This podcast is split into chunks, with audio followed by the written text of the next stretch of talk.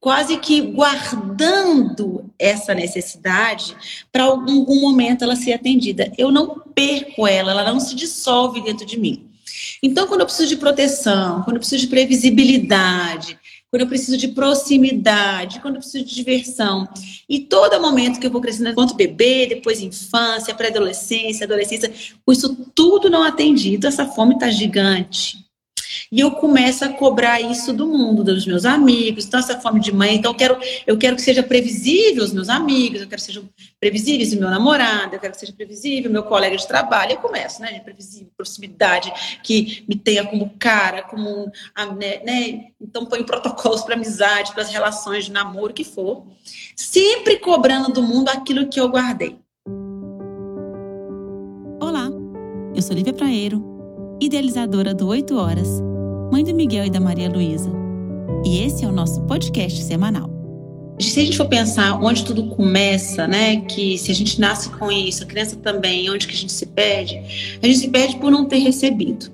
Como eu não recebi eu recalquei todas as minhas necessidades, e tem até uma literatura que eu estou acompanhando agora, que é Fome de Mãe, e, e, é muito claro esse lugar que traz, né? Então, assim, o que, que é o fome de mãe, né? A gente não recebe aquela mãe, não tem essa substância materna que a gente precisa, né? Então a gente vai ter como régua a necessidade básica humana, né? De proteção, né? De diversão, previsibilidade. E aí, quando a gente não tem essas necessidades supridas que são mãe para mim, que é o que significa mãe para mim, é, eu vou quase que guardando essa necessidade para algum momento ela ser atendida. Eu não perco ela, ela não se dissolve dentro de mim. Então, quando eu preciso de proteção, quando eu preciso de previsibilidade, quando eu preciso de proximidade, quando eu preciso de diversão, e todo momento que eu vou crescendo enquanto bebê, depois infância, pré-adolescência, adolescência, com isso tudo não atendido, essa fome está gigante.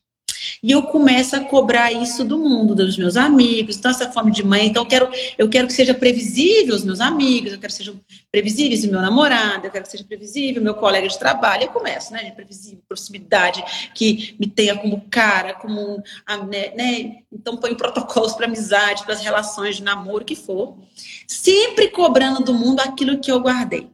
E eu ainda estou procurando no mundo aquilo que eu guardei e vem um neném no meu ventre e ele começa a pedir para mim. E, e, é quase como se eu não, eu não tenho nem saldo, como é que eu posso entregar?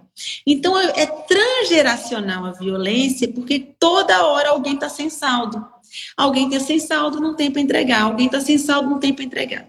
E a gente vai ter que então ir para uma tomada de consciência de que eu realmente não tenho, de que realmente me custa e que o meu parceiro pode me dar mundos e fundos. Primeiro que ele também não foi amado, também não recebeu, então ele nunca vai acessar tão. Porque eu nem. Se eu, se eu não, não reconheço quais são as minhas necessidades, que é, isso é, a gente tem que ter claro, eu posso achar que eu acho, e o outro faz, não me atende, e aí, né, eu fico naquele loop. Então, eu, ah, eu acho que vou ser feliz se meu parceiro me chamar todo sábado para a gente ir em tal lugar. Aí isso acontece, mas eu não fico chateada porque eu que falei, eu fico chateada porque também levou os amigos, a gente se perde porque a gente nem sabe o que faz bem. Na verdade, é bem essa, porque nunca nos atenderam, então a gente vai né, realmente perder. Nosso desejo vira, nossa necessidade vira desejos de consumo, de comida, de trabalho, então a gente se perde mesmo. Claro que eu não nasci com fome de trabalho, eu inventei que trabalho me faz bem, trabalho até morrer me faz bem, inventei isso. Né? Claro que eu não nasci com fome de álcool, mas eu inventei que isso aqui me, me faz bem eu me perco isso, é isso. Mas enfim, então eu vou com essa fome, quando meu bebê chega, que a fusão é a hora que eu entrego para ele o que ele precisa, eu não tenho para dar. E aí é hora de eu me conscientizar e falar, eu vou dar aquilo que eu não recebi, aquilo que eu não tenho. Então eu vou ter que realmente agora acho que é um momento assim que a gente vai ter que entender o que eu quero e que fome de mãe, quais são as minhas fomes que não me deixam alimentar meu filho. E aí eu posso identificar que a minha fome é o silêncio. Posso sim, que é uma mentira também, tá? Porque a gente sempre viveu em comunidade e, e, o silêncio é porque a gente ficou tão sozinho na infância que a gente jura agora que o silêncio faz bem. É igual trabalho, a comida, o que for. Mas enfim, eu identifico o que me, meu, a minha fome é de silêncio. Então, não adianta eu ficar disputando com esse bebê que eu quero silêncio, esse bebê chora, esse bebê não sei o quê eu vou ter que falar assim: tá tão grande a minha fome que eu vou violentar essa criança.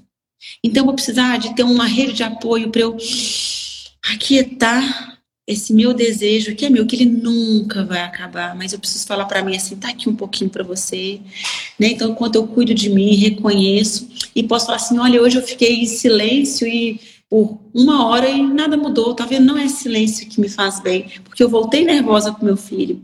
É, é fome de alguma coisa que eu ainda não identifico e eu vou começar a tatear mesmo no escuro quais são as minhas fomes que depois a gente vai até, parece até romance, gente, mas é tão lindo e verdadeiro, que na verdade é tudo que a criança entrega, a proximidade, o corpo, contato físico, tudo que a gente não teve, que essa fome que a gente tem que põe no outro, no adulto, que a gente, como a gente, nossos pais não nos davam, a gente pensava, quando adulto eu vou ter, né? Então a gente adulto fica procurando no outro adulto, mas na verdade a infância é, uma, é, é, é, nos dando de bandeja tudo isso que a gente não teve. Só que eu tenho desconforto com contato físico, porque não tive. Tive que contar para mim mesma essa mentira de que eu não gosto do contato físico. Tive que contar para mim a mentira de que eu não gostava de contato com outras pessoas, que eu preciso de silêncio. Tive que contar essa mentira para mim de que eu não preciso de ajuda, porque eu nunca, nunca nem tive, nunca pude contar com ninguém.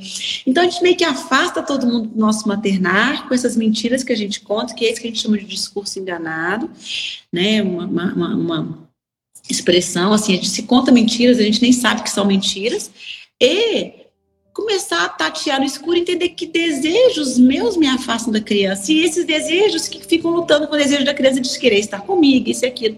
Porque no frigir dos ovos, os desejos vão se encontrar, porque nós estamos falando da mesma coisa. E eu me despeço de vocês, lembrando que o caminho é um olhar intenso para nós. Acessamos nossos filhos quando nos conhecemos. Que esse áudio te fortaleça e inspire seu maternar.